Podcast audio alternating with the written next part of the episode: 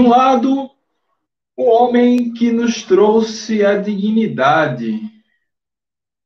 Do outro, talvez um dos símbolos desse novo confiança que ascende a Série C, a Série B, e vem com modernização e sua estrutura. Hoje, no Dia do Goleiro, a gente faz uma homenagem a dois dos nossos grandes goleiros da história, Fábio Alves, Fábio Paredão, homem que está aqui, aqui atrás, deixa eu ver se eu saio da frente, na minha parede, isso, e Everson, que ajudou a gente no acesso de 2014 para os mais jovens, talvez o maior goleiro que eles viram atuar pelo Confiança. Então, é, vamos fazer aqui essa brincadeira, mais esse jogo da discórdia e escolher quem foi mais relevante para o Confiança nesse que, além de um choque de goleiros, vai ser um choque de geração.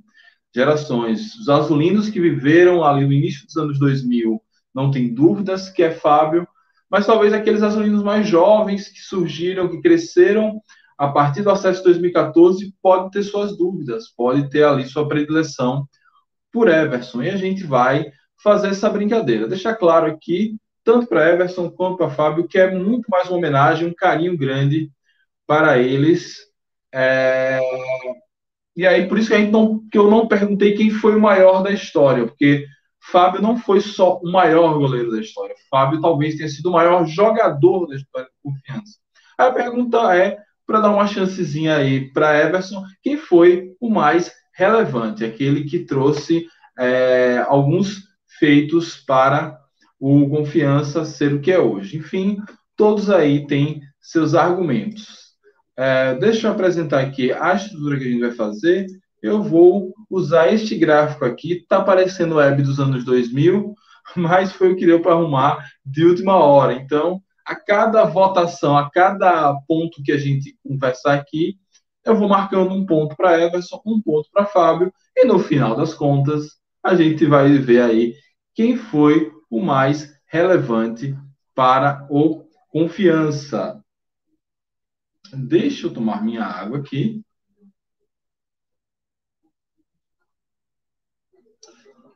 Para a gente falar.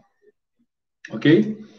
Então, antes de ir para o embate, vamos falar um pouquinho de cada um desses goleiros. Fábio Alves Tabosa, é, ele é cearense, começou no Ferroviário, do Ferrão ele veio para o Confiança. É, inclusive, a nosso primeiro contato com o Fábio foi na Série C de 1997, no qual ele, defendendo pênalti, nos eliminou além daquela Série C, acho que era na, eliminou a gente na segunda fase. É, Everson, Fábio chega por confiança ali no, no, ano 2001. O confiança, a essa altura, já estava há 10 anos sem conseguir um título sergipano, não conseguia avançar nas competições nacionais, fazendo feio, inclusive nas Copas do Nordeste. E Fábio chega aqui nesse contexto onde a torcida estava já incomodada com, a, com, o jejum. No meio desses 10 anos, teve o, os seis títulos do nosso rival. É, e Everson faz parte de um time, na verdade, ele lidera esse time, tanto tecnicamente como é, em termos de liderança propriamente dita. Ele lidera esse time é, que vence o Campeonato Sergipano em 2001 e tira a gente da fila. Tudo bem, muitas, muitas pessoas vão questionar o título de 2000. Eu também considero aquele título nosso, mas Vamos fugir um pouquinho dessa polêmica. Talvez essa polêmica vire, venha para um outro jogo da discórdia, se vocês quiserem. Mas, de fato, o maior grito de gol que eu vi na minha vida foi com o Fábio né, comandando aquele time do Confiança em 2001, com o gol de Edivan, que finalmente tirou a gente da fila. E a passagem de Fábio, ela, lógico ela é marcante por isso, mas Fábio ele conquista cinco títulos no campeonato, no, no Confiança. Fábio faz parte daquela equipe de 2008 que sobe para a Série C, a Série B. É, Fábio, ele tal, talvez seja um dos jogadores que mais vestiram a camisa do Confiança. Foram mais de 400 jogos, foram nove títulos, cinco sergipanos e mais quatro Copas do Governador do Estado. Então, é, depois disso, tudo que a gente vive hoje, ele tem sim a luva de Fábio marcada não à toa, dos povos dos jogadores que estão aqui na parede, talvez eu tivesse até dar mais relevância se tem um ídolo no futebol, na minha vida, foi Fábio. Então, é, depois do, do título 2001, que foi toda essa catarse, né? A gente sai da fila, a gente volta a vencer o Campeonato Sergipano, volta a ter esperança de, de um futuro melhor.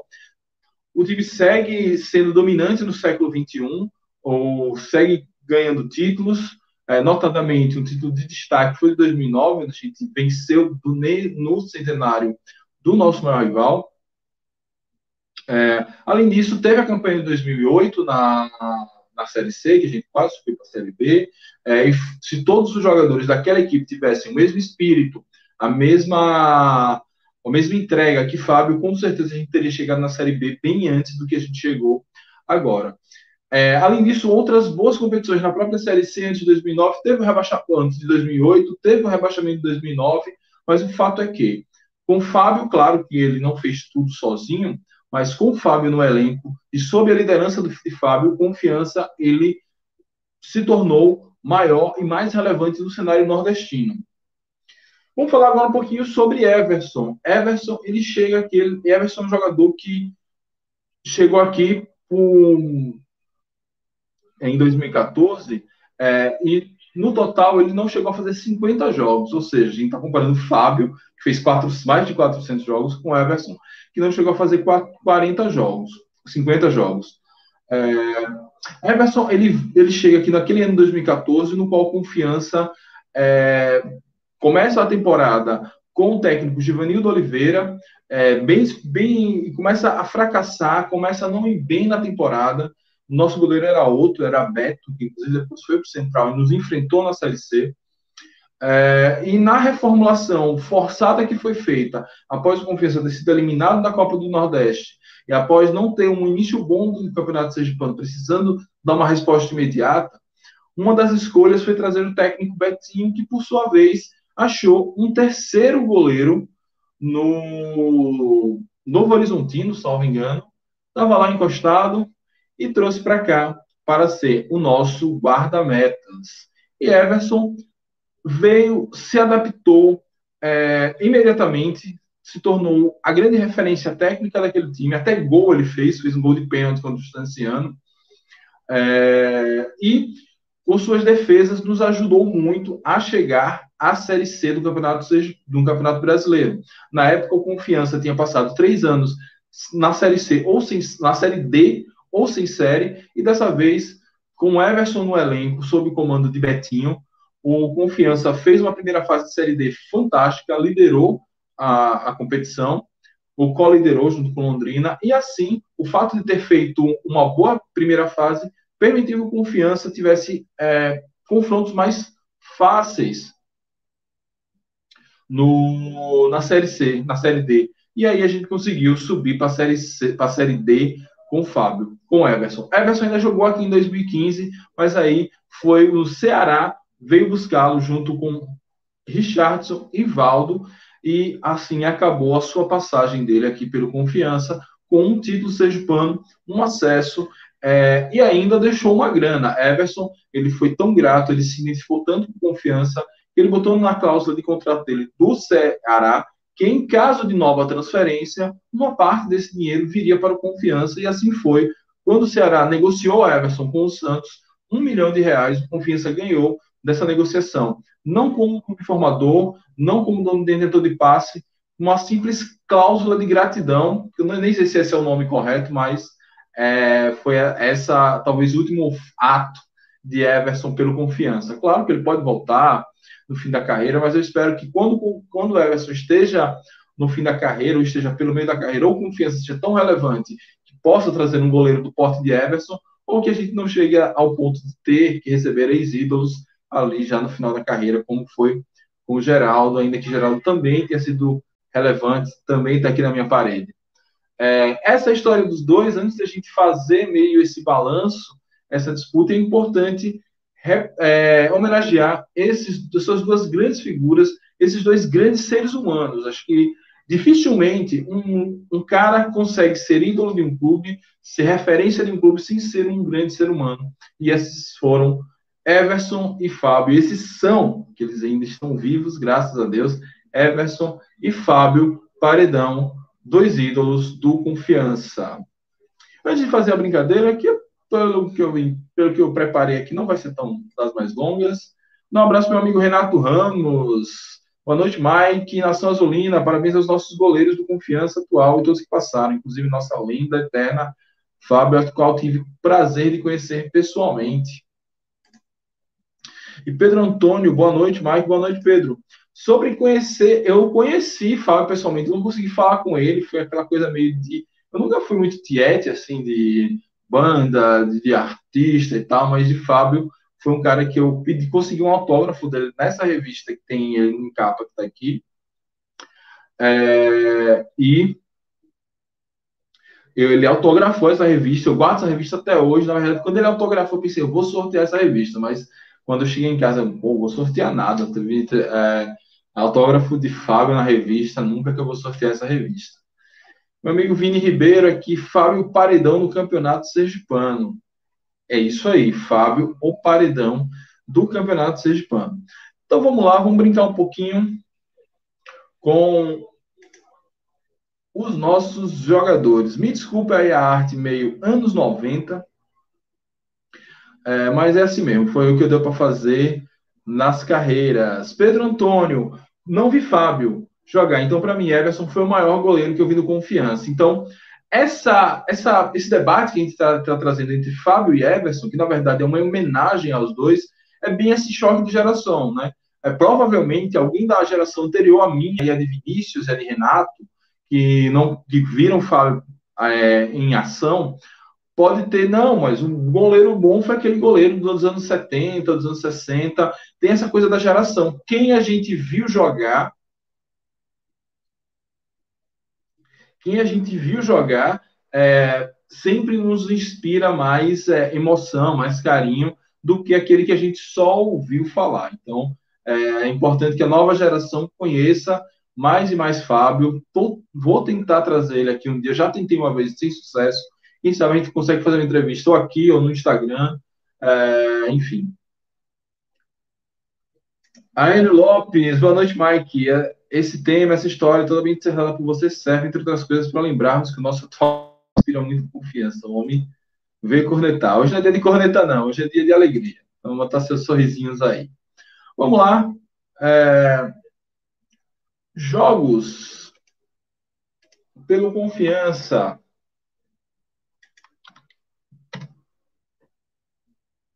No quesito jogos, Fábio leva ampla vantagem sobre Everson. Então eu vou botar aqui o primeiro ponto para.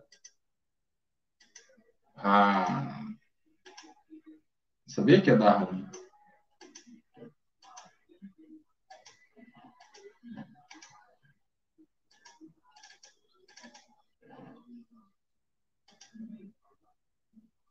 Opa.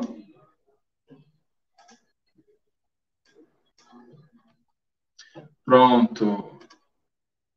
Tem que improvisar. Opa. Em termos de jogos, é isso. Um ponto para Fábio. Tem mais de 400 jogos na carreira. Mais de 400 jogos vestindo a camisa do Confiança, sendo que Everson mesmo com a passagem marcante, mesmo com título, mesmo com acesso, ele não chegou nem a 50 jogos. É, outro ponto, carreira fora do confiança.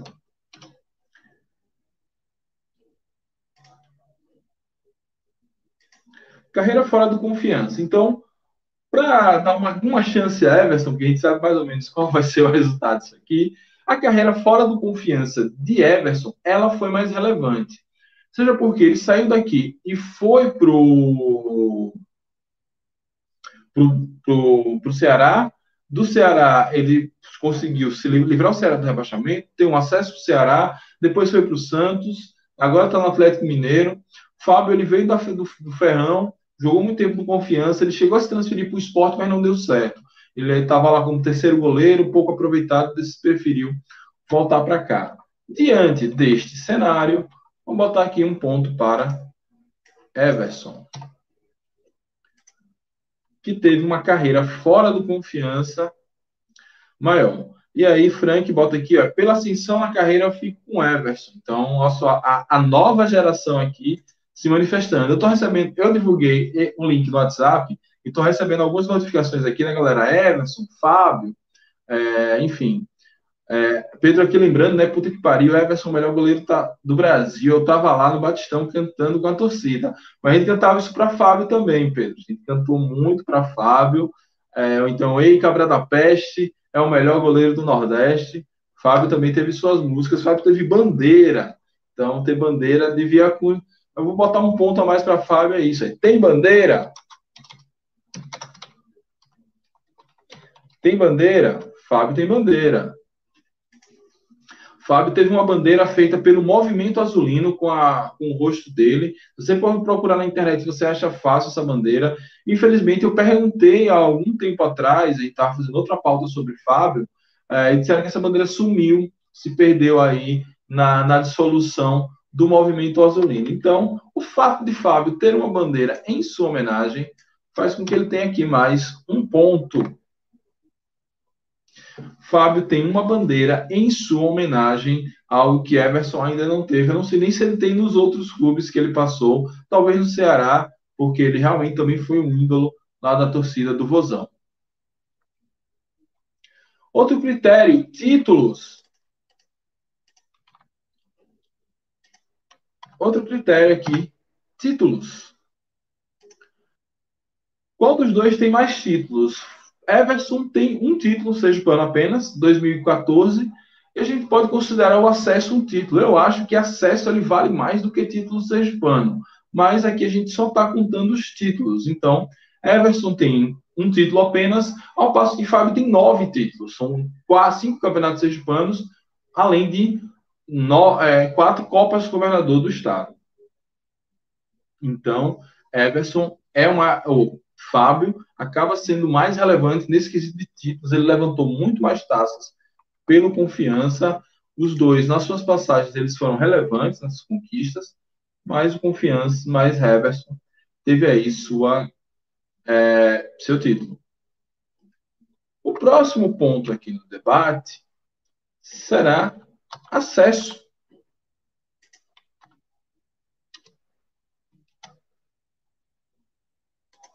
No caso do acesso, aí Everson leva vantagem. Fábio bateu na trave uma vez, em 2008. O Confiança chegou no, no octogonal final, octogonal final da Série C naquele ano. Tinha um time muito bom, podendo chegar à, à Série B, mas o time não conseguia fazer jogos bons fora de casa, não ganhou de ninguém fora de casa, e isso foi o fiel da balança para o time não subir. Já o time com o Everson em 2014 foi o contrário, a gente fez muitos bons jogos fora de casa, inclusive o jogo do acesso, o mata-mata do acesso contra o Jacuipense, a gente venceu eles lá em feira, já que Riachão não poderia receber os jogos, e empatamos aqui e com isso nós subimos. Então, no quesito acesso, nós temos um ponto aqui a mais para Everson. É, e aí a gente tem 3 a 2 para Fábio. Então, é, dentre os critérios que eu botei, né, que foi a carreira fora do confiança, o fato de ter uma bandeira, de ser idolatrado pela torcida, os títulos e o de ter acesso e a quantidade de jogos, Fábio acaba levando a vantagem em termos do confiança. Quando eu pergunto a relevância de Fábio, não é relevância para o futebol brasileiro, é relevância para o confiança. E Fábio, é... e Fábio, com certeza, é o mais relevante. Pedro botam aqui, quem pegou mais pênalti do Sergipe? Rapaz, pela quantidade de, de atuações, com certeza foi Fábio. Então, eu vou botar aqui mais um ponto para Fábio, para ficar bem marcado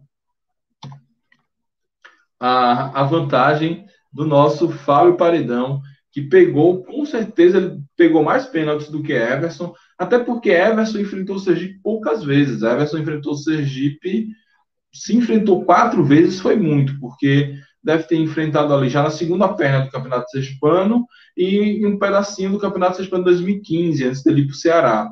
Então não teve tantos assim confrontos contra o Clube Esportivo Sergipe. Então, essa é a nossa o nosso confronto, nosso jogo da discórdia. É, os mais jovens são pro Everson, os mais velhos são pro Fábio, mas a gente viu aqui que, olhando os critérios que eu adotei, é, de uma forma nem um pouco. É, nem um pouco, como eu posso dizer, de uma forma nem um pouco. Ah, me, enrolei. De uma forma nem um pouco isenta, isso, nem, um pouco isenta. Fábio aí é o nosso. Deixa eu botar aqui. Fábio é o principal jogador, o principal goleiro dessa, desse confronto. E aí, antes de fechar, eu vou botar meu amigo Fernando Santana. E aí, DG? Quem e aí, Mike, tudo bom? Já, tudo bom, cara. Já fiz a, os meus critérios aqui. 4 a 2 para Fábio. Fábio tem, tem bandeira em nome dele, isso para mim é relevante. Tem mais títulos, tem mais. Eu estava acompanhando aqui. Pegou mais pênalti contra o Sergipe. Ao passo que Everson ele tem uma carreira fora do confiança mais relevante e tem um acesso qual aí os seus critérios para essa disputa?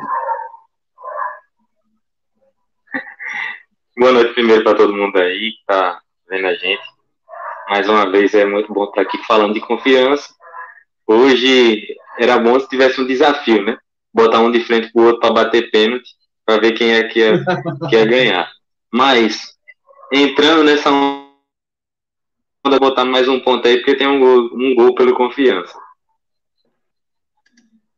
Ah, quem fez mais gol? Pronto, vamos botar aqui. Ah, mas será que Fábio nunca fez gol, não? E o Fábio é, foi Fábio Rapaz, só foi com anos. Fábio jogou 13 anos pelo Confiança. Lá.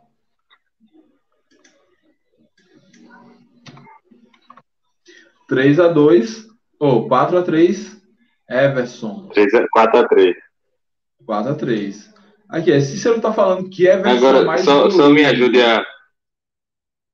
Hum. Diga lá. E travou. Tá, enquanto ele destrava. É, Cícero traz uma, uma coisa importante. Everson é mais goleiro, Fábio é mais ídolo. Pode ser, cara. É, eu não sei. É Fábio é, Fábio foi um goleiro também muito bom. Fra, Fra, Fábio é um goleiro técnico, é um goleiro do que eu gosto. Fábio não é um goleiro milagreiro. É, quando eu falo isso, muita gente me questiona e tal. É, ele, quando eu digo que ele não é um goleiro milagreiro, não quer dizer que ele é um mau goleiro. É simplesmente que ele é um goleiro que ele está sempre bem posicionado. É, então ele não precisa dar aquele, aquelas bolas cada aquela coisa plástica.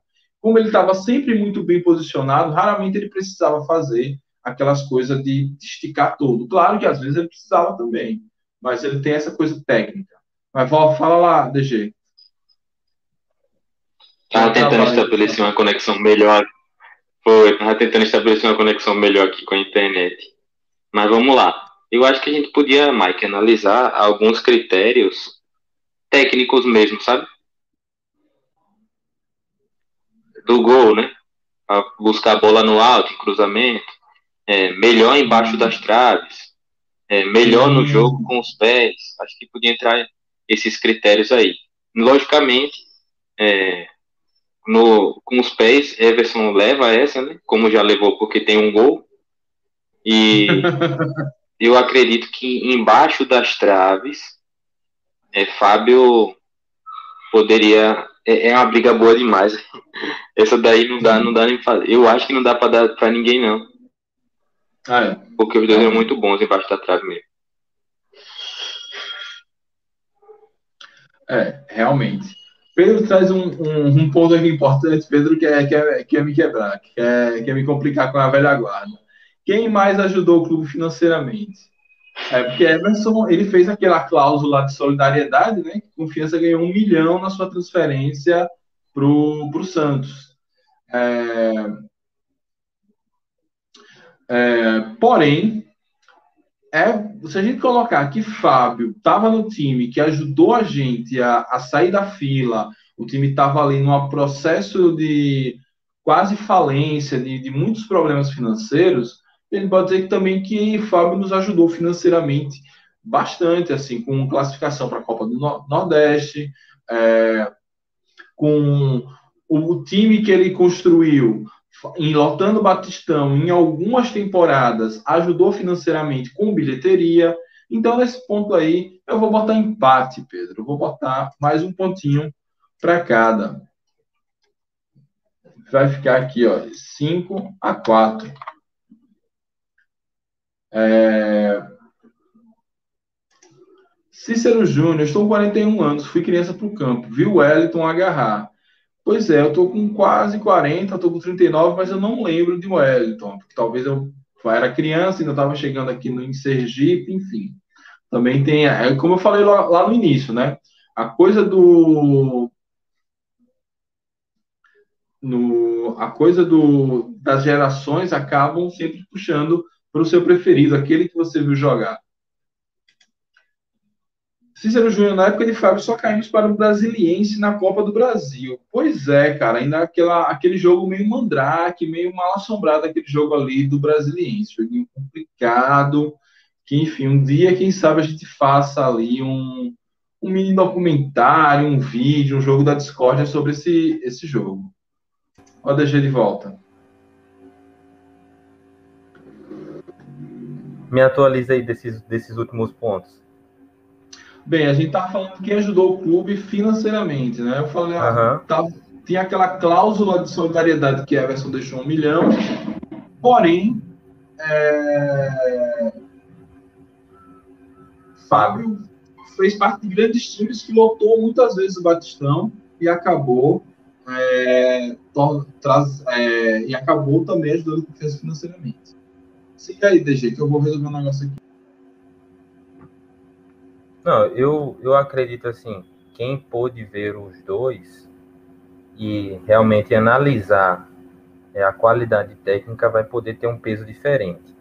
É, eu já vi alguns comentários aqui e eu, eu acredito que Everson, como goleiro, ele é melhor do que ainda está jogando, né? Basta ver pelas conquistas que ele conseguiu. Ele chegou no Confiança, na época que o Confiança estava na Série D, né? Então, por consequência, sem vitrine para lugar nenhum, ele conseguiu ser a vitrine do clube é, naquela atuação da Copa do Brasil. E por conta disso, ele ganhou espaço no cenário nacional. Já Fábio, é, eu, eu não, não sei até que ponto ele se destacava tão grande para não ser um goleiro nacional. Então eu considero o Everson mais goleiro mas a identificação que Fábio tem em, em termos de torcida, de identificação com o clube, de é, até estar tá ali dentro, ceder muitas vezes, como financeiramente a gente está falando. Quantas vezes Fábio deve ter cedido em relação a atrasos de salário, a redução de salário, é, a poder colaborar com algumas outras formas. Então, eu acredito que, assim, em relação a, ao futebol, Everson leva, mas em relação ao confiança, Fábio está na frente. Então, no ponto de identificação, mais um ponto aí para Fábio.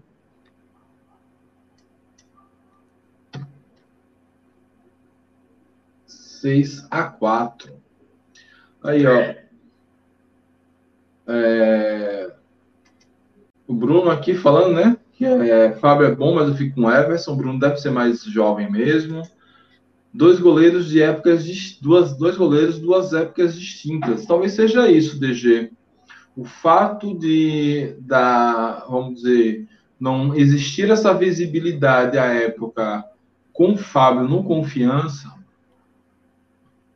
talvez foi o que para nossa sorte de certa forma impediu que ele fosse negociado com outros clubes. Eu, eu, eu citei aqui que ele foi, chegou a ir para o esporte um tempo, não deu certo, voltou.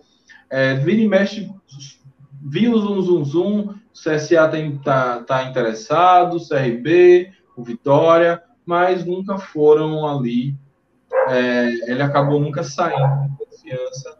Eu creio que até porque eram jogos confiança basicamente disputava o Campeonato Brasileiro Sergipano e a Série C, e a Série C naquela época não era a Série C organizada que é hoje, era uma bagunça, eram grupos pequenos, era pior em termos de organização e visibilidade que a própria Série D atual. Então, não tinha como ele aparecer tanto no cenário.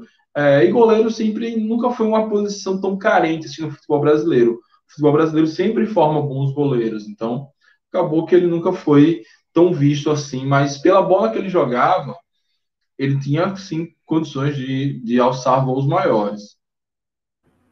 Mike, eu, eu sinceramente, eu acho que assim, a vitrine existia, sabe? Não era da mesma forma do que hoje, porque a internet facilita demais o jogador ser avaliado, né? Mas a vitrine existia, não é à toa que Confiança teve jogadores na época de Everson, de Everson, da época de Fábio, que passaram e foram embora. Conseguiram vitrine, eu me lembro é, daquele é, Marcelinho, né? Sim. O Marcelinho que parecia a mistura do Ronaldinho Gaúcho com tuberculose, né? Que acaba, acaba foi parar no Vasco, por exemplo, porque teve um destaque aqui, assim, é, a gente viu nesse momento alguns outros, né, que passaram pelo Confiança, agora não vou, não vou me lembrar para citar, não, mas, assim, é, eu acho que, eu, eu continuo com essa tese, que Fábio, ele era um goleiro daqui, da região, ele não nunca chegou a despertar assim, muito esses olhares dos times de fora como Everson despertou. E mesmo porque o próprio Everson chegou no Ceará para ser o terceiro goleiro e a oportunidade que ele uhum. ganhou foi só na, na mudança de técnico, né? E com o Lisca apostando nele, e aí a ascensão dele foi meteórica, né? Uhum. É, é, é, aquela coisa da, da, da possibilidade, da oportunidade, né? Assim como o Fábio foi seu terceiro goleiro do esporte, mas nunca teve chance.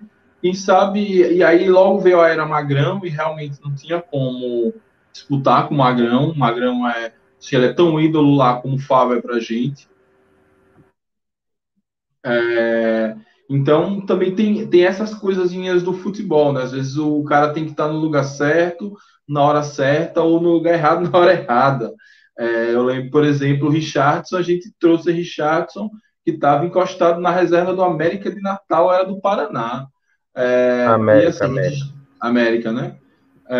Estava é, encostado na reserva do América e a gente acabou é, trazendo esse cara. Ninguém queria, ninguém olhava para ele, se tornou um dos grandes volantes do futebol do Nordeste. É, destaque no Ceará, hoje está jogando na, no Japão. Então, às vezes é essa coisa do, do, do time mesmo, então do, do, próprio jeito que o jogador gerencia a sua carreira, né?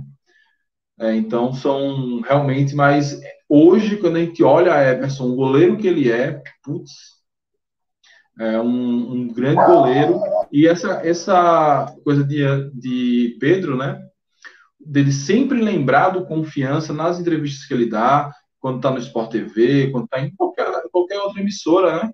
De, de, lembrar, não, eu passei pelo confiança lá, que foi quem me abriu as primeiras portas. Isso é muito importante, tanto para acalentar nosso orgulho, é, como também para seguir dando essa vitrine que a gente tanto fala que o confiança pode ser. Mike, ainda tem uma outra questão, assim, eu sinceramente não, não sei de, de bastidores, né? Mas Everson, ele foi formado na base do São Paulo e depois veio para jogar no Piauí, né? Foi quando Sim, ele veio pro, foi quando ele veio para o Confiança e ao que parece ele tem uma sensação quando ele fala do Confiança dessa gratidão parece que ele estava desistindo da carreira, né? E que foi o Confiança que fez ele achar realmente que poderia é, voltar a jogar e ganhar destaque em outro time. Acho que o, o grande ponto de, de Everson ter essa gratidão com confiança é isso, de ter mostrado a ele que ele poderia realmente é, se tornar um, um dos grandes do futebol. E isso, na nossa, na nossa live com o Betinho, né? Ele comentou, né? Da chegada de Everson, que o goleiro. Como era o nome do goleiro, Mike? Era. Ceará. Rapaz. Foi pro Central, Beto.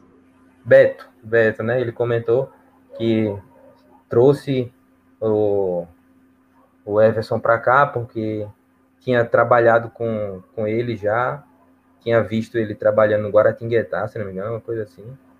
E Isso, disse a Beto, e disse a Beto que ia dar a chance para ele, mas se ele quisesse podia ir embora. Então, é, Betinho, Betinho foi o, o grande responsável pela, pela vinda de Everson para cá. Essa comparação, Mike, eu acho que é algo meio assim, como se Fábio fosse Everton Santos e o Everson fosse alguém que nos desse um acesso à Série A, por exemplo. É, pode ser. Fazer um, um recorte diferente. É, talvez o recorte seria Everson fosse Geraldo, que saiu e ganhou o mundo, né? Sim. Ainda que é, Geraldo nos, também nos deu um acesso com o próprio Everson, né? Só espero Exato. não esperar tanto para Everson voltar para a gente subir para a Série A. Rapaz, é capaz dele voltar mesmo, eu não duvido não. Rapaz, eu, eu, também não, sei lá, confiança na Série A, ele já ali do, embicando na carreira, não duvidaria mesmo não. Mas ele tem uma gratidão muito grande também pelo Ceará, né? Ele saiu é, bem é, mas ele saiu meio queimado de lá do Ceará. A, a turma do Ceará não, não curte muito ele, não. Rapaz, na época da saída, da maneira que foi, né? Sim. Mas até onde eu sei, não, não existe uma mágoa por causa disso, não. É, pode ser. Bem, de qualquer sorte, para a gente, a galera tá aqui querendo especular a perua do dia, né? O novo atacante. É, para a gente fechar, né? Falar que dois foram grandes goleiros, dois são ídolos da torcida proletária, de diferentes gerações, diferentes épocas, de diferentes momentos de confiança, e os dois eles têm ali suas digitais, suas luvas marcadas nesse momento de crescimento de confiança em nível do Nordeste e em níveis nacionais. Então, feliz dia do goleiro aí para Fábio Paredão, para Everson, é, serão sempre lembrados, nunca serão esquecidos por nós. Agora vamos nessa. Aqui falar com a nossa galera. DG, você que viu lá, eu não, eu não tive tempo ainda para ver a entrevista do, do Profeta com o Hernani. Com o Hernando. Quem você acha que será esse novo atacante que vem aí? Mike, eu não vi nenhum, nenhuma suspeita na live, sabe? Hernando disse que é alguém que vai chegar até sexta-feira, porque é o fechamento da janela de contratação, né?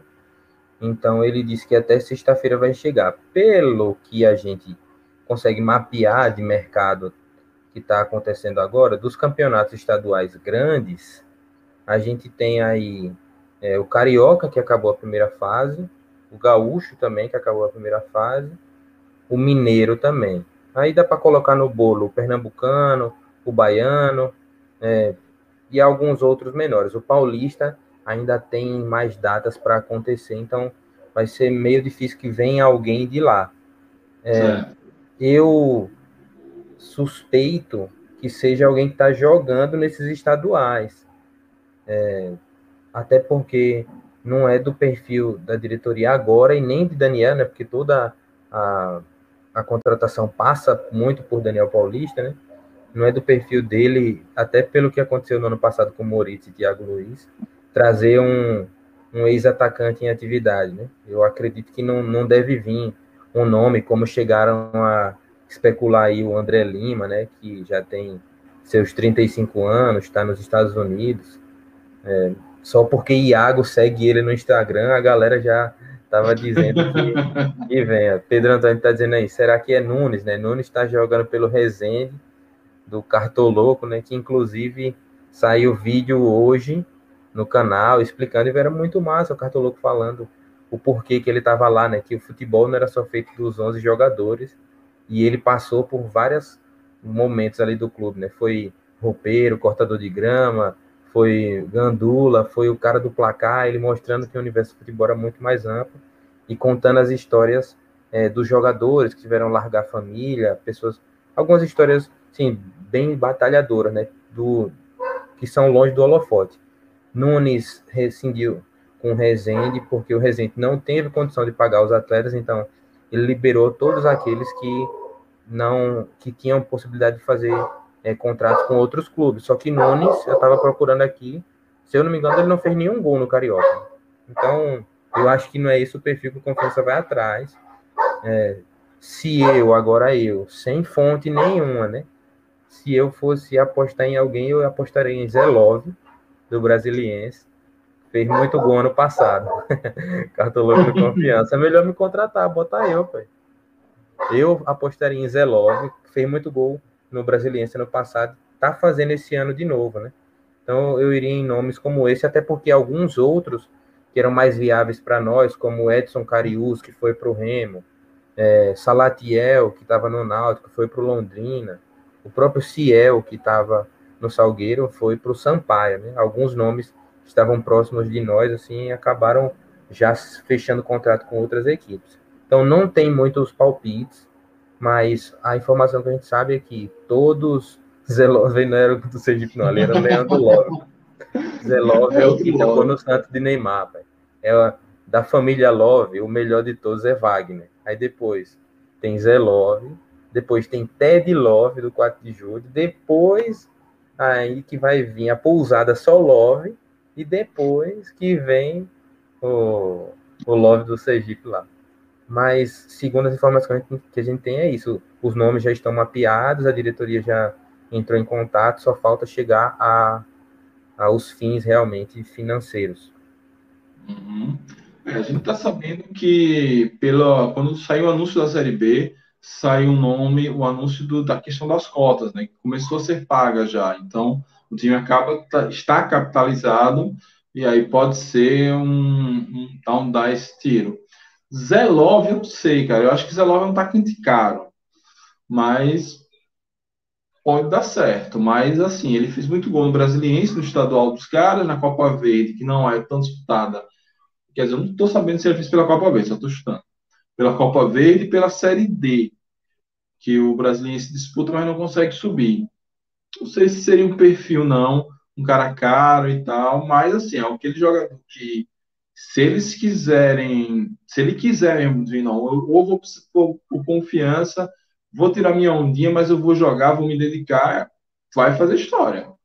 Porque, assim, é, como o Bruno lembrou aqui, foi campeão da Libertadores pelo, pelo Santos. Santos de Neymar. Depois ele rodou, né? Rodou na, Sim, na Série B. Na Europa. Foi na Europa, né? Rodou na Série B também. Chegou a jogar no Vitória, no Curitiba. É, mas a, realmente a temporada mais goleadora dele foi agora, né? É, uhum. Pedro tá falando aqui que era melhor trazer Pipico do que Brocador, né? Surgiu essa, esse boato. Isso, é, porque tá tendo aquele desmonte lá no Santa Cruz, né? Tem uma galera que tá sendo dispensada ou saindo por falta de salário, por não conseguir um acordo financeiro. Teve a, a, o pedido de demissão mais bizarro que aconteceu, que foi o de Galo, e disse: Ah, eu não tenho estrutura aqui para trabalhar, não vou conseguir fazer nada, prefiro ir embora. E o clube ainda divulgou isso aí, negócio meio Sinistro mesmo. o, Mas assim, eu vejo ter pedido Pipico. Eu não gostaria, não. Eu acho que Pipico ele já mostrou que sabe fazer gol, mas a fase boa dele não está acontecendo, né? É difícil você trazer alguém para o confiança no sentido de que é uma aposta, né? A gente não está precisando de aposta nesse momento. Sim. Atacante, ele parece que quanto mais gol ele faz, mais gol ele faz. Porque ele vai ficando perto, né, daquilo ali. Eu lembro de Adriano, o Imperador, quando foi contratado pelo Corinthians em 2012. Não jogou nada, mas fez um gol, que foi o gol do título do Brasileirão. Mas não jogou nada, quase nenhum jogo ele jogou. É, eu não quero que o Confiança traga um jogador nesse tipo, não. Eu quero alguém que jogue, esteja presente nos jogos, que faça ali sei lá, uns seus 10 gols na Série B, 11, 15 gols que seja, que sempre esteja fazendo os gols ali para a gente chegar mais próximo da, da vitória, né? E para isso precisa ser alguém que esteja na fase, esteja bem fisicamente, que venha num histórico bom. Então, Pipico, no ano passado, ele já fez menos gols que no ano anterior e esse ano menos ainda. Então, aparenta estar tá em uma decadência, tem uma informação que tem uma filha dele que estava hospitalizada e ele estava mal, assim, da cabeça, não estava conseguindo desempenhar um bom futebol por conta de questões familiares também. Então é meio difícil, né, investir em Pipico agora. Eu não investiria, apesar de achar que ele cabe no confiança. É, cara, eu já, assim, eu não investiria, eu acho que nem cabe. Eu acho que a história de Pipico, é, Pipico é um jogador, é, é parecido com o Tito. Ele Pipico ele nunca fez um, uma, nunca teve uma grande carreira no Rio de Janeiro. Ele chegou a jogar no Vasco, mas ele vivia ali circulando times pequenos, sem nunca ter um grande destaque, e veio no Santa naquela coisa de é barato, vamos ver se cola.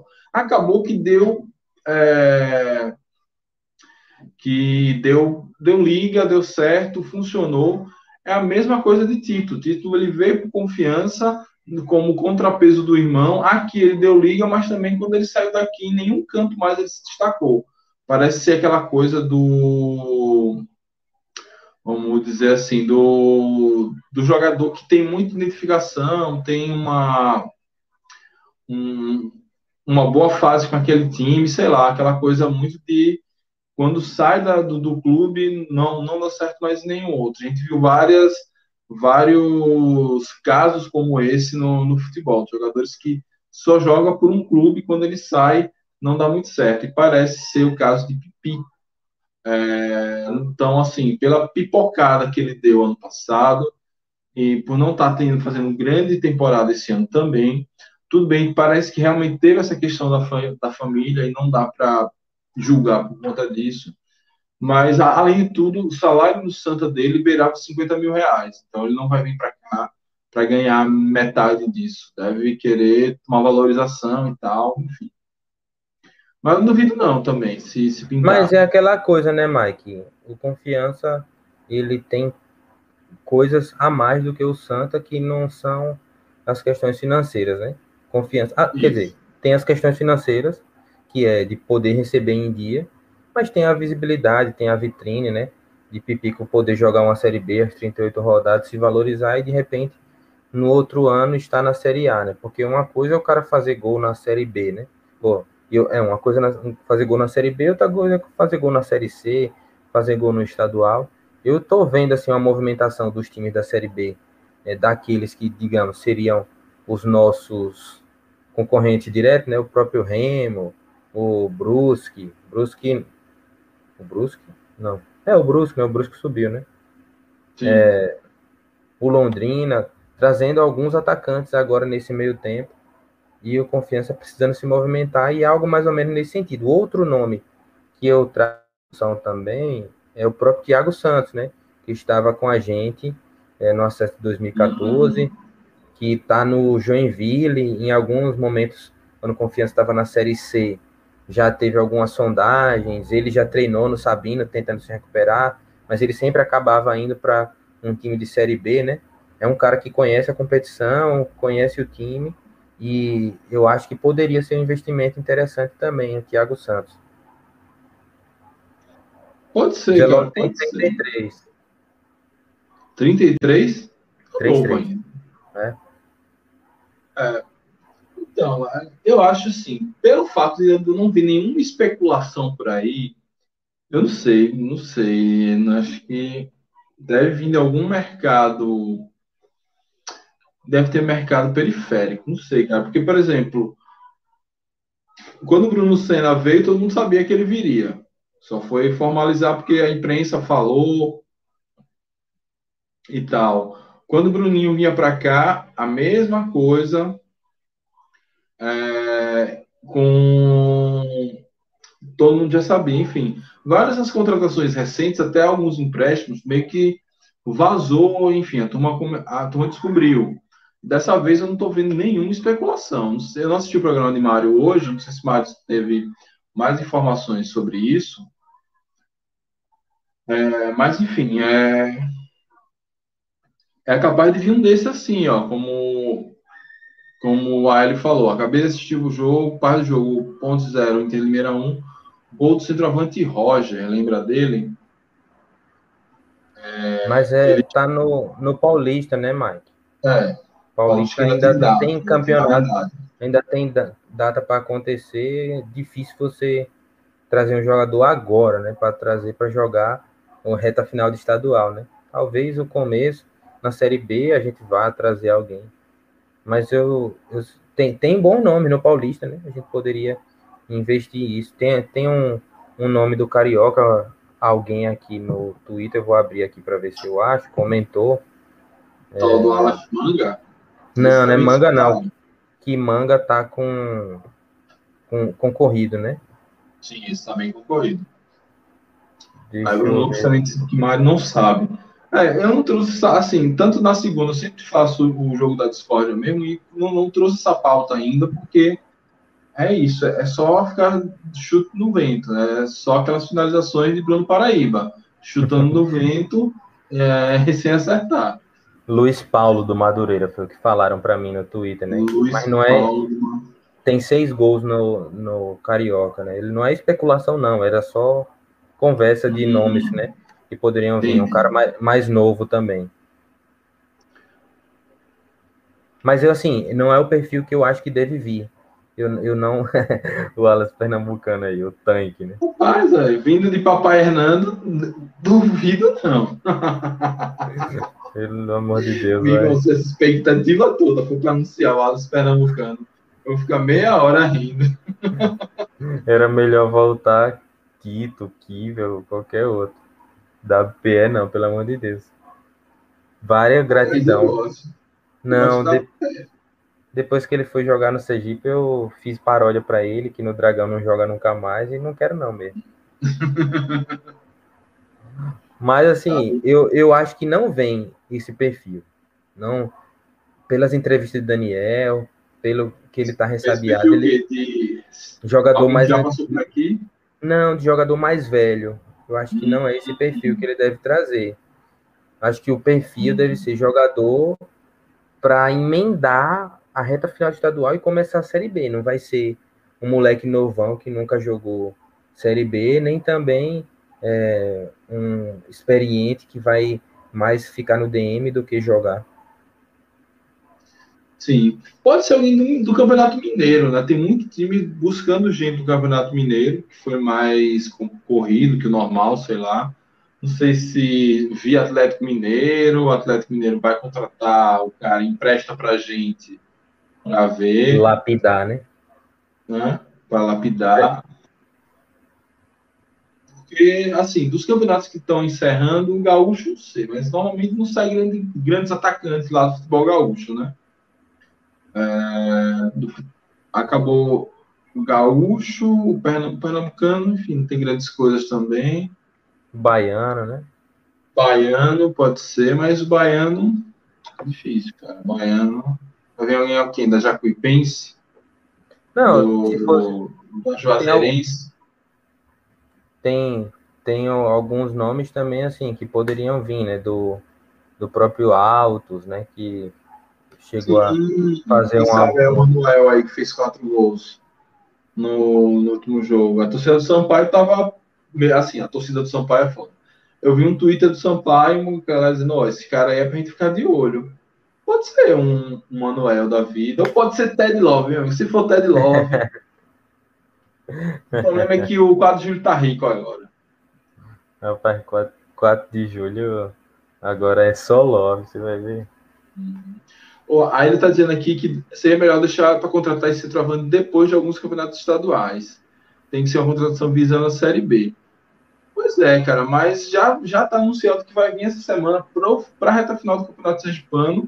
Eu acho que precisa, é, mesmo que, que tire um pouquinho mais dinheiro do bolso, mas um, um centroavante que ajude a gente a conquistar esse título é, vai trazer um milhão, quase dois milhões para o caixa do confiança, né? Vamos dizer, em, em, em, em dinheiro de hoje, é 1,2 milhão de reais da Copa do Nordeste, mais 600 e poucos mil reais da, do, da Copa, Copa do, Brasil. do, Brasil. Então, tem que, tem que, se puder investir e um cara assim que a gente sabe, sabe que, claro, tudo pode dar errado. A gente pode trazer Neymar para cá e dar errado. Mas se for um cara estilo Bruno Senna, que a gente sabe que a tendência de dar certo é maior do que ele dar errado, eu acho que deveria fazer esse esforço sim. Eu, eu vejo que o caminho dessa contratação tem que ser visando a Série B. A gente não pode contratar ninguém para achar que vai jogar o estadual só, tipo como foi com o Betinho, né? Que tava, que tá no Altos, né? Agora, né? Ele veio por confiança praticamente jogar três jogos só. É, não é esse o perfil que o Confiança deve trazer. Tem que ser alguém que venha para reforçar o estadual, mas que fique para a Série B. Eu acho que é esse o, não, o caminho. Com certeza. Não, não, não, não, não existe. Se o cara resolve no estadual, vai ajudar muito na Série B. Não tem isso, né? Fernando vai, vai anunciar. Luan, Luan, coitado, perdeu também um momento dele. Tava numa fase pois boa, é. mas. Eu tenho mas jogador que eu não gosto, não. Eu vi as pessoas falando de Didira. Velho, Didira não. Didira. Didira tá no Brasiliense também. Já vi várias propostas e ele sempre negou. Olha, eu vi um boato que anda com, tá com uma coisa do Haaland. Rapaz, tem uns. Se você for em Porto da Folha, você acha um cinco galego, que é a mesma cara de Haaland, é só botar a camisa amarela que engana, viu? Haaland ralando o tchan aí.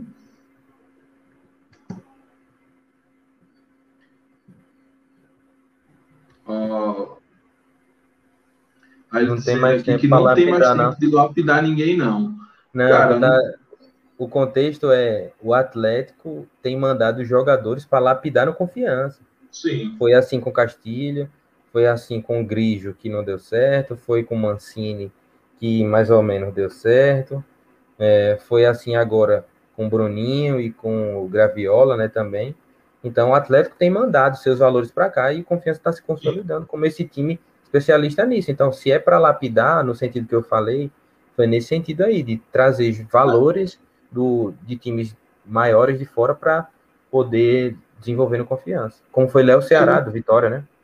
Uhum. É, e às vezes, é, não precisa, quando a gente fala lapidar, não precisa ser um cara verde como Cristiano, apesar de que eu concordo com o Pedro aqui que Cristiano tem potencial.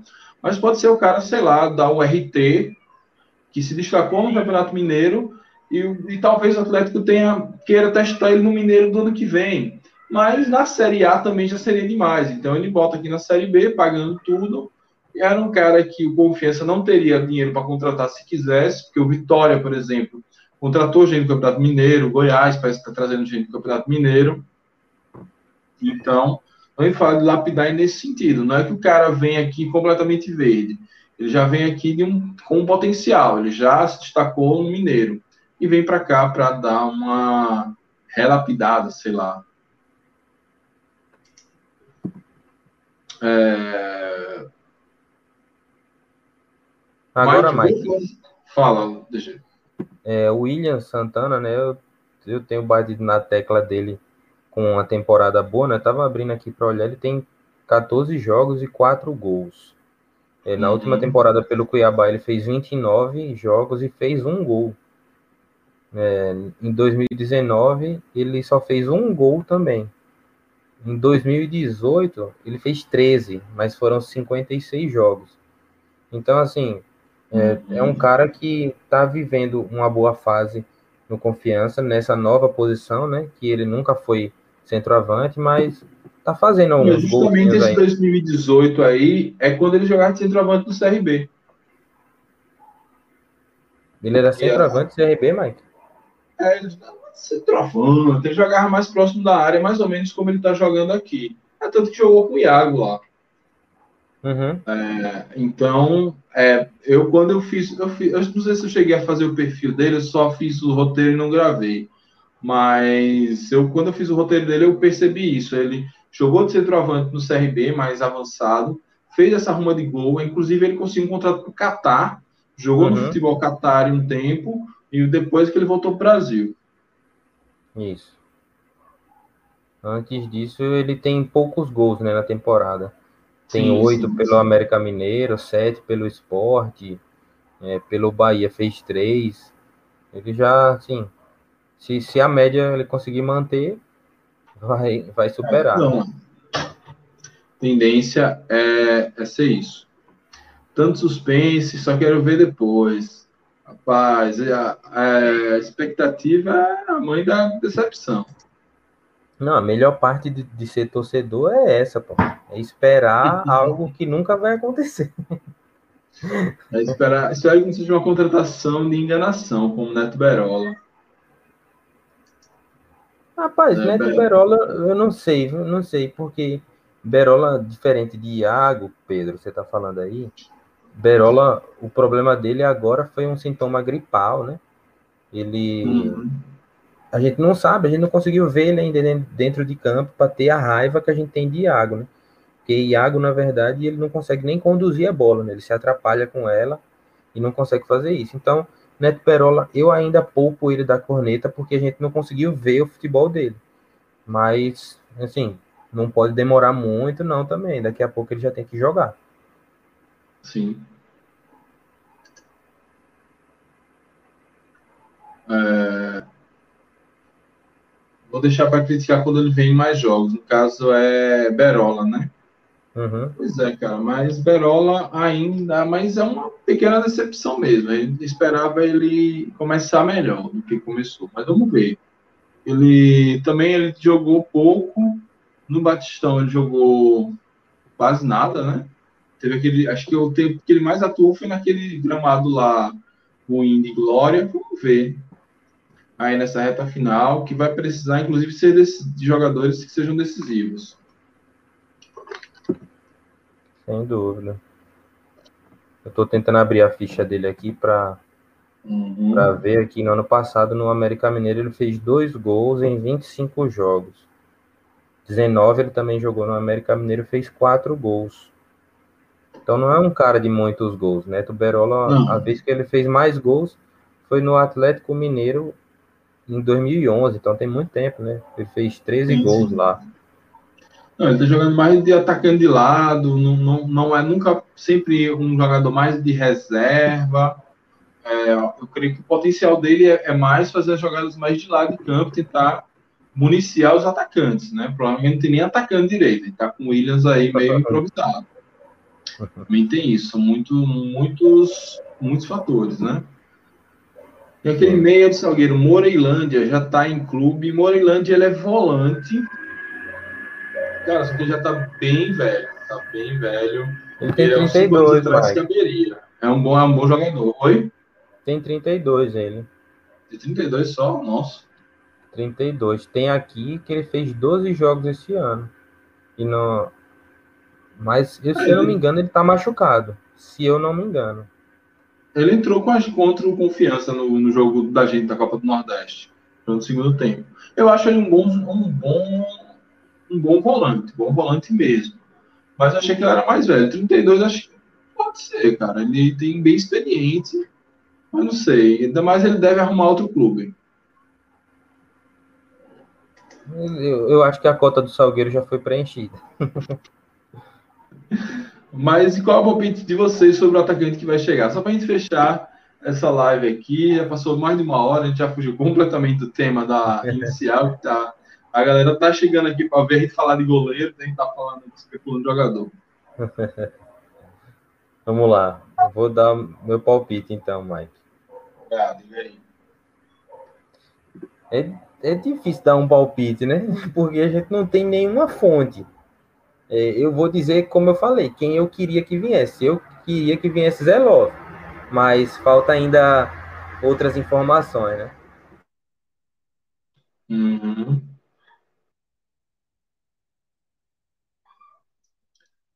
É...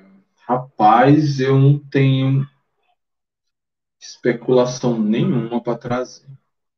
Mas perfil. Vamos lá. Quem, é quem é tá que vindo gente de onda? Tá gente vindo gente do campeonato do futebol pernambucano. Tá vindo gente do da vindo gente do Atlético Mineiro, vamos dizer, são esses os dois mercados que o Confiança está buscando. Isso quando não pega gente do Atlético Mineiro que está no futebol pernambucano, que é o caso de Bruninho. Quem é, dá uma pesquisada aí, quem é o atacante do Salgueiro? Ô, Mike, como que a cota de o Salgueiro- perfil? Você falou que a cota de Salgueiro não, já tinha fechado. Capaz de ser um atacante do Salgueiro, O porque. Salgueiro era Ciel antes, né, pô? Que Ciel foi Ah, pro Sampaio. Ciel é velhão, pô. Ciel tem 39. Uhum. É, tô... Rapaz, então. Como, você acha que vai ser esse perfil aí? Acho que vai ser Faixa esse perfil. etária? Acho que vai ser esse perfil entre 25 e 30 anos que vai vir do futebol do Nordeste. Eu não espero nada muito além disso. Acho que vai vir um cara do futebol do Nordeste, mais ou menos desse perfil, entre 25 e 30 anos. Acho que não vai ser um cara novinho, recém saído da base, mas também não deve, não deve ser um cara dos mais velhos. Entendeu? Então pode ser alguém que esteja encostado no Ceará, pode vir por empréstimo. Mas, enfim, tô, a perspectiva que eu tenho é essa. Por isso que quando eu falei que eu não me assustaria se viesse o Alas Pernambucano, é por isso. Eu não acho que vai vir alguém do Sudeste ou do Sul, não. Ó, Ceará e Bahia, sem dúvida, eram bons times para emprestar jogador com confiança. Sim. Mas eu disse que ia acabar, mas eu não posso acabar quando tem pergunta do professor Jorge.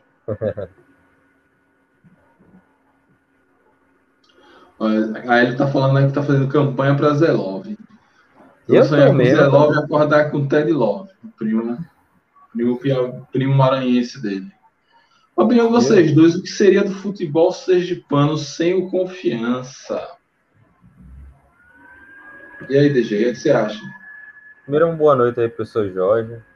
Hoje, mais uma vez, um programa excelente na Hora do Dragão, né, com bastante informação do que vem por aí, né? E um abraço para ele também. Hoje a gente pôde trocar uma ideia, conversar sobre confiança, um papo muito massa. Sem o confiança, o futebol sergipano seria sem graça, né? seria sem graça. Primeiro de tudo, ele não, não existiria do jeito que é hoje, né? O confiança, como o Lucas gosta de dizer, é o maior, a maior potência do Estado, né? É o maior capital desse Estado, político, social e econômico. Um abraço, Lucas Oliva, que é meu ídolo, né? Falar de confiança empolgada é com ele mesmo. Mas era, ia ser muito sem graça, porque é, eu, eu acho que a rivalidade vermelho e azul faz muito sentido, né? E como o Cotinguiba acabou, né? Então, ah, ficou com a gente, né? Esse, essa responsabilidade de ser o, o antagonista do, do vermelho. Então, confiança tem toda a sua história, que a gente já se identifica de luta, né? De proletariado, mas também tem essa história recente de conquista que consegue sair do nosso estado, mostrar e levar tudo aquilo que a gente é, né? Então, sem confiança ia ser sem graça demais. Ah, pois é, acho que sem confiança, acho que seria sem graça, seria mais ou menos como é o futebol do Piauí. Não, Piauí é difícil trazer um traçar um paralelo assim. Mas o futebol, onde só tem um grande na capital, normalmente esse futebol ele tende a, a não prosperar tanto, né? Piauí, eu posso dizer, eu vou ter esse exemplo, mas depois eu lembrei do Flamengo. Acabou que o Flamengo que deu uma, uma caída no, no, no, no enfim, no campeonato, Ah, na temporada. Talvez a gente vivesse um momento estilo futebol da Paraíba, que tem um grande na capital e a força fosse deslocada para o interior. Porque, historicamente, como Itabaiana consegue ter times mais fortes que o Sergipe, inclusive é, em colocações nacionais, em competições nacionais, tem mais feitos que o Sergipe tem, mesmo que o Sergipe tenha uma semifinal do Copa do Nordeste, chegou em uma fase decisiva de Série B, mas o Itabaiana quase subiu duas vezes, tem uma Série A interessante, já passou de fase uma vez em Copa do Nordeste. Talvez a gente tivesse um, um- futebol mais indo para o interior, é, com Itabaiana sendo a grande força. Gato. com Itabaiana sendo a grande força do, do estado, porque acaba, acabaria que. Como um gato. Gostando dos efeitos especiais. acabaria que o fato de, do principal time ser o Itabaiana atrairia mais jogadores, mais investimento. Talvez esse acesso que o Confiança teve seria do Itabaiana, então a gente teria uma, um futebol mais ou menos parecido com o da Paraíba, o do interior. Ele é mais forte do que a capital, ainda que o Belo hoje esteja meio que equivalendo às conquistas de 13 e principalmente Campinense, né? Ô Mike, o futebol sergipano, a gente ainda luta para sair do amadorismo, né? É uma luta constante e que o Confiança está puxando essa fila, né? A Sim. gente vê alguns eventos acontecendo desde é, transmissão na Série B, né? Com o gramado ridículo do jeito que estava, até outras coisas que acontecem hoje que o Confiança puxa a fila, né? Como o professor Jorge fez o comentário aí, né? Lembrando que agora a gente está próximo né, do nosso aniversário de 85, né? E nesse aniversário aí nós vamos ter uma programação extensa. Hoje a live na TV Dragão foi também para comentar sobre isso. Recomendo vocês a assistirem a live. O próprio professor Jorge, Carol e Vitor Cardial comentaram da programação. Eu vou fazer um resumo rápido, né? Vai começar meio-dia, vai ser transmitido até a hora do jogo, né? E ali vai ter uma programação musical, vai ter lançamento de é, produtos com Banese, lançamento do novo site com é, uma loja virtual, é, vai ter presença de torcedores ilustres, né? Provavelmente lá é, Sérgio vai estar lá, o cara dos áudios, né? Tá para confirmar aí ainda. É, mas vai ser uma programação extensa e vai ser no Museu da Gente Azulina, porque naquele museu ali, pelo amor de Deus, vão tratar de mudar de nome. O professor, avise lá pro pessoal para mudar esse nome aí. Mas vai ser uma programação extensa, o sócio fique ligado que também vai ter promoção para renegociação é, das dívidas, quem está com as parcelas atrasadas do sócio torcedor. E é uma programação em comemoração ao aniversário do clube, deve entrar na TV Atalaia. Mas enfim, esse aqui foi só um resumo quem quiser ver mais sobre o que aconteceu na live, se inscreva lá no canal da TV Dragão. Lembre de ativar o sininho, né, para receber sempre a notificação. E também, aproveitando que a gente tá aqui, né, Mike? Pra galera aí, quando a gente fala que tem que dar o like, a galera dá o like. Então, dê um like nesse vídeo aí, se inscreva, ativa o sino aí também. Tá no mudo, tá no mudo, tá no mudo, tá no mudo. Eu tava expulsando a gata. É, ah, pois é, dá o like no vídeo, se inscreve no canal. Quem não foi inscrito ainda, mas acho que essa hora, essa altura do campeonato, a galera que tá aqui, toda já é a galera velha de guerra, todo mundo inscrito. É, eu, sobre a história lá do, do River, cara, eu vi que coisa bizarra. Os caras desceram e botaram a torcida para correr. É ali, Mike, sabe o que foi que os jogadores falaram para o motorista? a que ponto chegamos.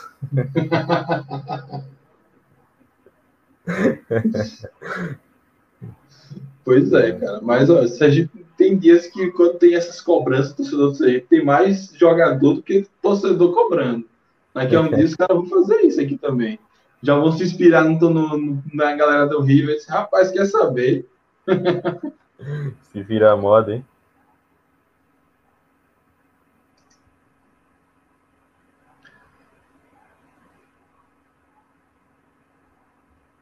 É, Mike, você viu. Ah, fazer um comentário fora da caixa. Galvão Bueno se acha. Pensa no cara chato apresentando tal programa bem amigos. Eu gosto de Galvão narrando. Apresentando realmente ele é mais devagar. Ô, Hélio, deixa o Galvão quieto lá, pô. O cara tá fazendo a dele. Você tá aqui conosco, vamos dar moral para quem tá aqui. é, aqui, isso aqui em Pernambuco não daria certo. Rapaz, em Pernambuco é porque em Pernambuco os caras já apanham. Por isso que quando o cara vem para cá, que a torcida, não, o que a gente faz e acontece, meu amigo. Cara, esses caras estão acostumados a apanhar da, da desorganizada lá toda semana. Meu amigo, eu vou para Libertadores. Você acredita em mim?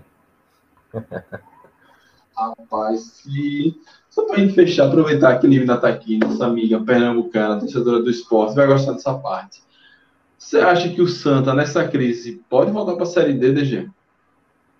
Rapaz, hum, tudo é possível, né? Eu acredito, assim, que o caminho da Série D, ele se constrói de uma forma muito peculiar, porque é um campeonato diferente, né? A Série C, né? E se o Santa não se organizar até lá, é, porque a camisa pesa, os caras, na hora do aperto, de repente, vão conseguir contratar algum jogador para vir salvar ali. É, se ele não conseguir se organizar até o começo da Série C, o negócio vai apertar. E é possível sim, é, mas, mas tem que ter organização. O alento que, pelo menos na minha ótica aqui que eu já vi, né? A gestão do Santa, ela foi renovada agora, né? Não, não são nem pessoas tão jovens, mas o pessoal lá do movimento da intervenção popular coral entraram em, na política para tentar mudar o estatuto do clube, né? Fazer com que a eleição fosse é, direta, que o sócio tivesse alguns outros direitos também. E isso pode ter uma revolução a um longo prazo, né? Um médio prazo, alguma coisa do tipo assim. Mas a gente já cansou de ver o próprio confiança, né? Entrar na, na série C parecendo que ia cair e subir, né? E também entrar é. parecendo que ia subir e, e não conquistar nada, né? Brigar para não cair. Então, uhum. é muito relativo. A Série C é um campeonato diferente. É, é porque, assim, o, é aquela coisa do. Ó, o Livre tá falando que quiseram mudar tudo do zero. É bem isso que eu ia falar agora. É aquela coisa, sei lá, eu quando me levanto, eu preciso levantar quase 130 quilos. Então, a, a, minha mobilidade acaba sendo prejudicada pelo meu peso corporal. Você não. Você é mais magrinho, você consegue se movimentar mais rápido. Acho que isso se aplica um pouco aos clubes. O confiança, quando ele precisa fazer uma mudança brusca, fazer uma mudança de rota, o fato de não ter tanta estrutura, não ter tanta pressão, não ter todo um histórico, uma lista de traumas, faz com que a gente consiga se movimentar mais rápido. Então, é, busca um técnico desconhecido no interior de São Paulo, busca um jogador que está encostado na base de tal time, monta um time competitivo e vai para frente. O Santos talvez não tenha essa mobilidade, mas eu acho que ele, eles precisam acordar para isso. A, essa gestão nova eu achei interessante, sou até um entusiasta desse, dessa galera que vai conseguindo horas como oposição e agora conseguiu no, no Santa ser direção, essa galera mais jovem, movimentos populares, mas, por exemplo, é, eu creio que as escolhas dele como técnicos, Brigatti é um técnico caro, é um técnico que tem, é, tem mercado na Série B, inclusive é um cara que na possível que é Daniel Paulista, a gente queria ele aqui, Galo, Alexandre Galo também não é um cara barato, então esse tipo de perfil de medalha, assim, medalhão é um pouco exagero, mas técnicos mais caros, é, manteve muito parte daqui do elenco também mais encarecido. Então, isso atrapalha demais a, na, na, modificação. Mas, por outro lado, eu não sei se, se a torcida do Santa Cruz aceitaria bem um treinador, sei lá, um Fernando Tonei, que veio do Altos caras, aí isso atrapalha bastante. Quando a, quando a torcida não, não entende e está em descompasso com o momento que o clube está. Hoje, se eu, a, o Santa Cruz, a torcida do Santa Cruz, quiser acompanhar o esporte ou mesmo o náutico, eles não vão ter condições. A gente tem que entender a realidade deles e saber como contornar essa realidade. Eu estou tentando abrir aqui a, a Série C, porque eu nem lembro quais são os grupos mais. Eu já me desliguei da Série C, né? Mas olha só, o grupo do Santa Cruz. Altos, Botafogo, Ferroviário, Floresta, Jacuipense, Manaus, Paysandu, Santa Cruz, Tombense e Volta Redonda. É um grupo chato, muito, muito chato. Esse grupo que o Santa Cruz vai disputar na Série C. Então, assim, é, para a gente não não cair ficar ali pelo meio da tabela já era uma merda, a gente ia ficar puto. O Santa Cruz é, é um novo rebaixamento. Cada ano que o Santa Cruz fica na Série C é um novo rebaixamento que eles vão acumulando. E, tal, e assim, não vai ser fácil, com a bola que eles estão jogando, passar de fase nesse grupo. e realmente, se rodar a cara, se entrar numa crise muito pesada, pode até cair.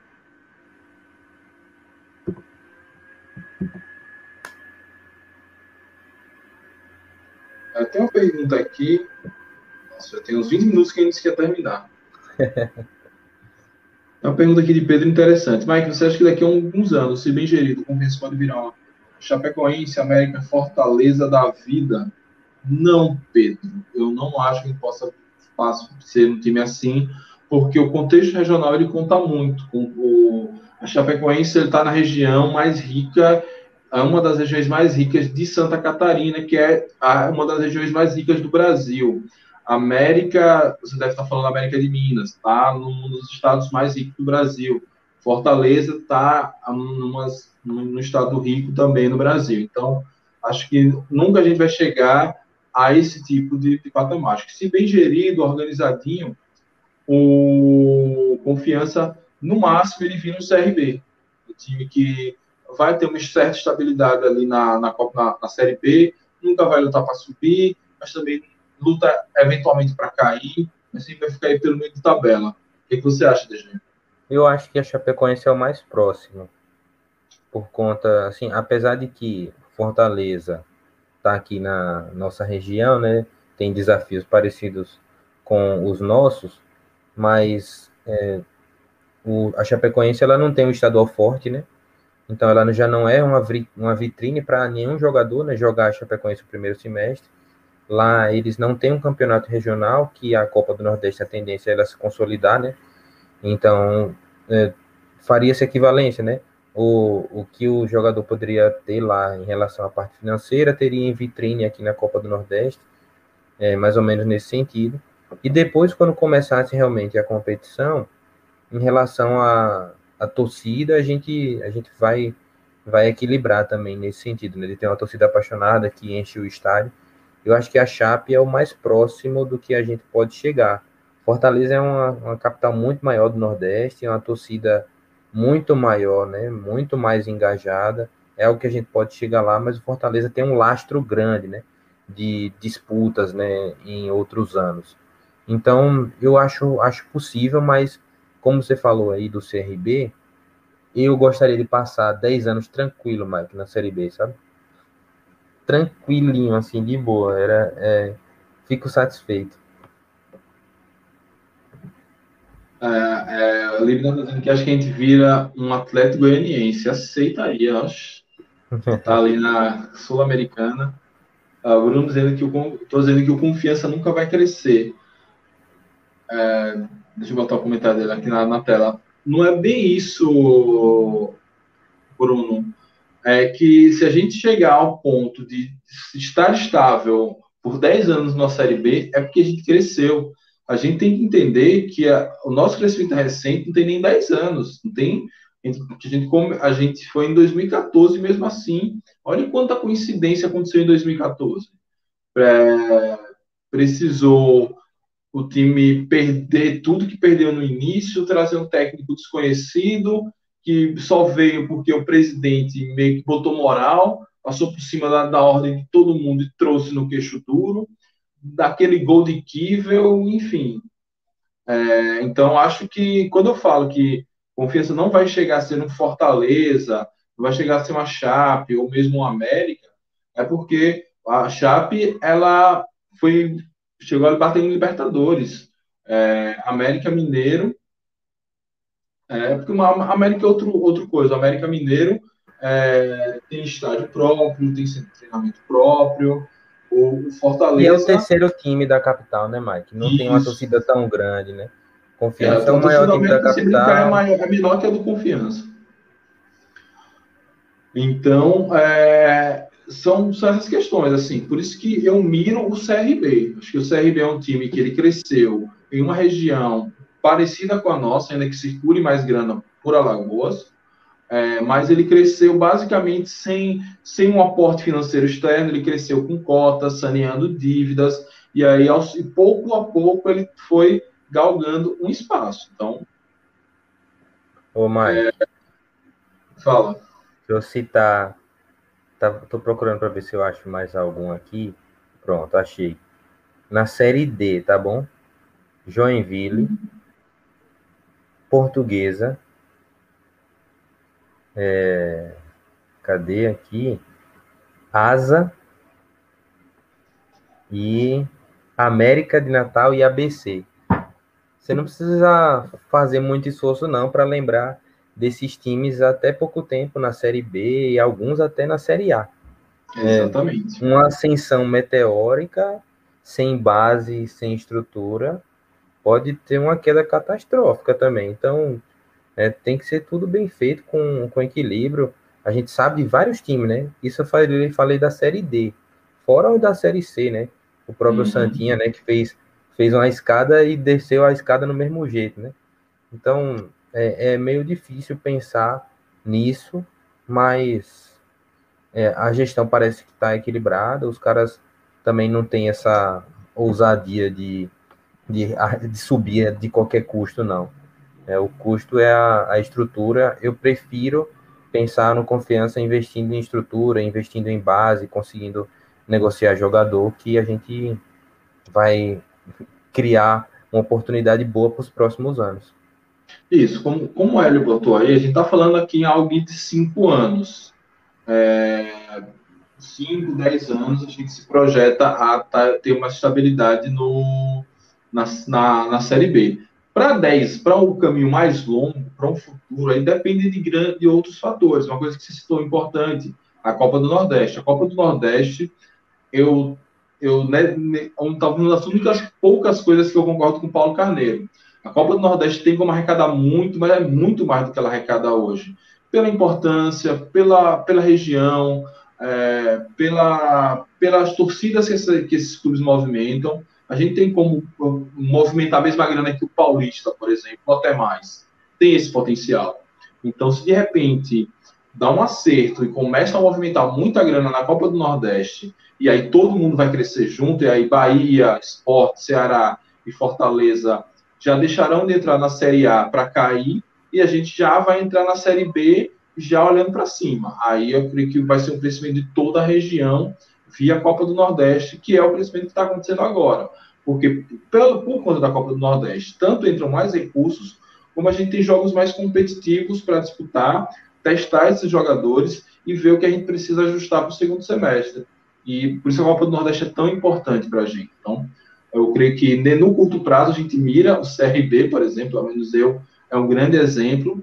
É, e aí a galera fala, ah, mas a Chape até onde estar na Série D. Pô, mas a Chape teve a Aurora, que investiu uma grana muito violenta. Se aparecer, sei lá, se alguma dessas empresas de Maratá. gás estão descobrindo. Maratá não, mas sei lá, uma empresa de gás, que estão descobrindo muito gás natural em Sergipe, resolver botar 50 milhões de uma, de uma tacada só no confiança, aí sim a gente vai dar aquela subida. Mas, assim, essas são coisas que não costumam acontecer, né? Acontece pouco. Nem todo mundo é o Bragantino que é comprado pelo Red Bull.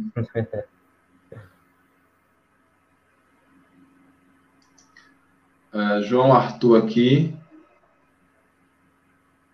É, Mike, feliz dia do goleiro para os nossos paredões e que em quarta-feira se repita o mesmo que fez contra o Ita. É, o cebolito estava bom, meu irmão estava horrível. Aquela peste tem tanto sal que cortou minha boca, foi uma merda. Mas valeu, João. Parabéns para você, né? Você que é goleiro aí, está tentando um lugar ao sol.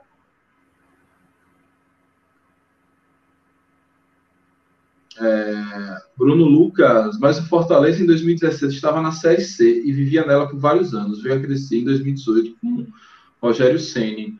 Pois é, Bruno, mas entenda, a cidade de Fortaleza é muito maior que Aracaju, o estado do Ceará é muito maior que o estado de Sergipe. Então, naturalmente, vai circular muito mais grana por lá. E o próprio Fortaleza já tinha passado anos na Série A, já tinha experiência de Série A, já tinha uma estrutura interessante. É, então, acabou que eu falava já na época que a gente cobria aqui, não pelo canal, mas quando eu tinha blog, que eu sempre me referia ao Fortaleza dizendo que ele fazia hora extra na Série C. Então, a gente tem que levar essas questões econômicas também é, em, em, conta. Esse é um bom tema para o próximo jogo, jogo da Discord, né, não DG? O, o Fortaleza não cabia na Série C, não. Ele a mesma coisa um time... É, é, ele já vinha se estruturando, já vinha fazendo boas campanhas, todo ano batendo ali na trave. Rogério Senna ele conseguiu organizar o time, né? Mas a, o clube, a estrutura já estava organizada. A gente não via informações de atraso de salário, de jogador reclamando do Fortaleza. Pelo contrário, ele sempre fazia uhum. um time super dimensionado para a competição, mas que não conseguia passar de fase. Depois, nem à toa que bateu não, na Série B e foi para a Série A. O mata-mata acabava com uhum. o Não, é isso mesmo.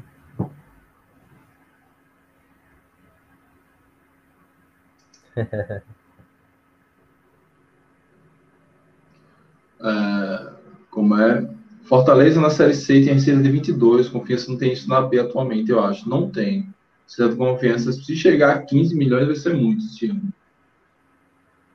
Vai ficar 10 anos na Série B e depois cair igual a Oeste ou subir para a Série A só um ano e ter a chance de se organizar igual o CSA.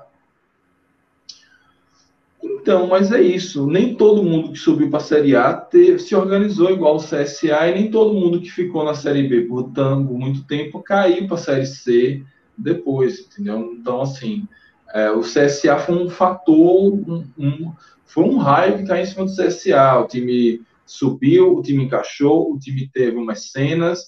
Depois, o, o bairro que o CSA tinha o centro começou a afundar, os caras receberam uma indenização bilionária para montar um novo CT.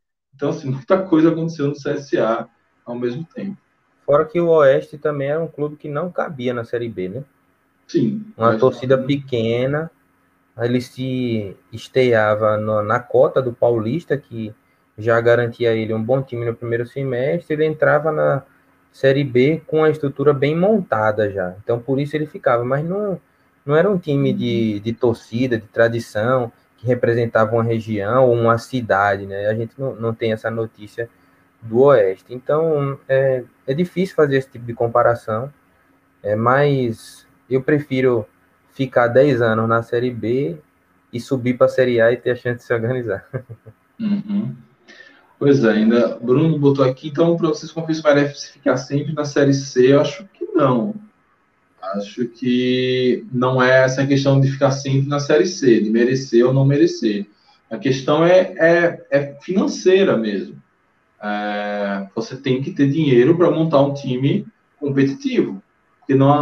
Até quando a gente vai ver ali na cota do Milagre, na cota do, do Reis rebaixado pelo Criciúma e, e, e sem contrato, que chega aqui e arrebenta. Ou do, do Kivel, que veio do River Plate de Carmópolis e ajuda a gente a subir para a subida de divisão. Ou de um Geraldo que roda o mundo e vem aqui para liderar, encaixar um elenco que em peças não era tão bom, mas sob a liderança dele conseguiu render além do, do que joga. Entendeu? Nem todo ano a gente vai conseguir tirar leite de pedra, não. A gente tem que, inclusive, caminhar para não precisar tirar leite de pedra, para ter um time que seja, no papel, interessante. Essa coisa de, de, de ser a menor folha da Série B é bonito na história quando a gente se livra do rebaixamento, mas não quero ser para sempre a menor folha da Série B, não. Aí eu, eu quero que se estruture para ser a, entre o top 10 folhas da Série B, trazer muitos bons jogadores e ter uma base aqui que revele jogador que vendam, então que seja importante no nosso, nosso acesso, na, na nossa nosso time, enfim. Eu, eu espero coisas maiores, mas eu estou olhando no momento é, a, a situação é, do, do futebol brasileiro, do futebol nordestino e da própria questão econômica do Nordeste, do Brasil e de Sergipe. Uhum. Em relação à estrutura econômica é, e própria estrutura de infraestrutura, né? O Confiança ele cabia na Série C, né? Hoje com esse acesso a gente tá na Série B, mas a gente tá num momento de transição. Então, a gente ainda não tem tudo que um time de Série B teria, até porque a gente disputou uma Série B sem campo, né, para treinar, a gente treinou fora, então é, é, inimaginável sem pensar nisso, né, que um time disputou uma competição fora de seu CT, né, treinando em campo da Unite, em campo da Caixa e etc. Eu pessoalmente acho.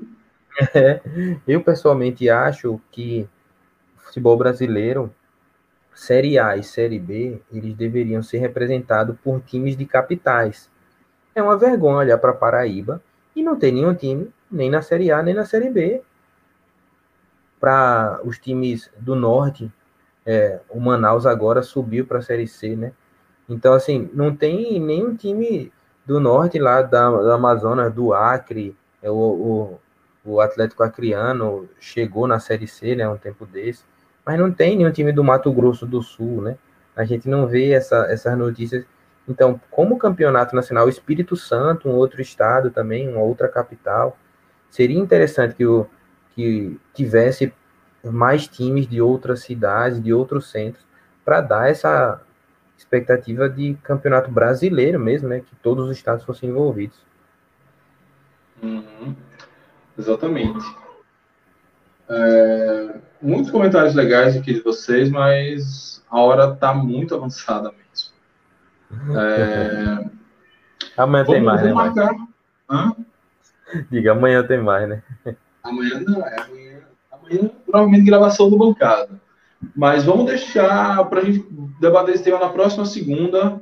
Eu e o DG aqui, mais quem a gente conseguir trazer, para falar quais são o futuro do confiança, até onde confiança pode crescer, é, vai ficar a vida toda na Série B, vai para a Série A, vai voltar para a Série C enfim, ou então confiança é o elefante em cima da árvore. Vamos, vamos trazer para amanhã, ou para amanhã, para segunda-feira que vem. É, espero que tenhamos clima, que a gente vence o clássico, não acontece nada demais para falar sobre isso. E até bom mesmo, pós-aniversário do clube, com tantas novidades e tal, a gente pode traçar um pouquinho desse futuro do confiança. Quem sabe daqui para lá a gente tá, traz alguém da diretoria, enfim, alguém aí que possa falar um pouquinho. Beleza, galera? Porque realmente agora eu preciso desconectar. Muito obrigado. Queria agradecer ao meu parceiro DG. Tamo DG, junto, tamo junto. Valeu mais uma vez, tamo junto aí. É, e segunda-feira já está marcado aí para a gente falar do futuro do confiança, até onde confiança pode chegar. Mike, antes da gente ir, é, mandar parabéns ao pessoal do Proletário News, né? Tava vendo aqui o grupo, eles venceram lá a batalha de influência e são campeões do Nordeste, né? Proletário News representou demais o confiança. Ah, muito bem, muito bem. Parabéns à turma do Proletário News, conseguiram vencer a batalha de influencers. É, que massa, que massa que essa batalha foi teve esse quesito do mérito, né? Não foi aquela coisa, vote aqui, quem tem mais torcida acaba votando mais. Teve o mérito e aí foi assim que a galera conseguiu. Boa lembrança. É... Vamos lá, galera. Oh, vamos lá, DG. Muito obrigado a todos. Saudações proletárias e fui.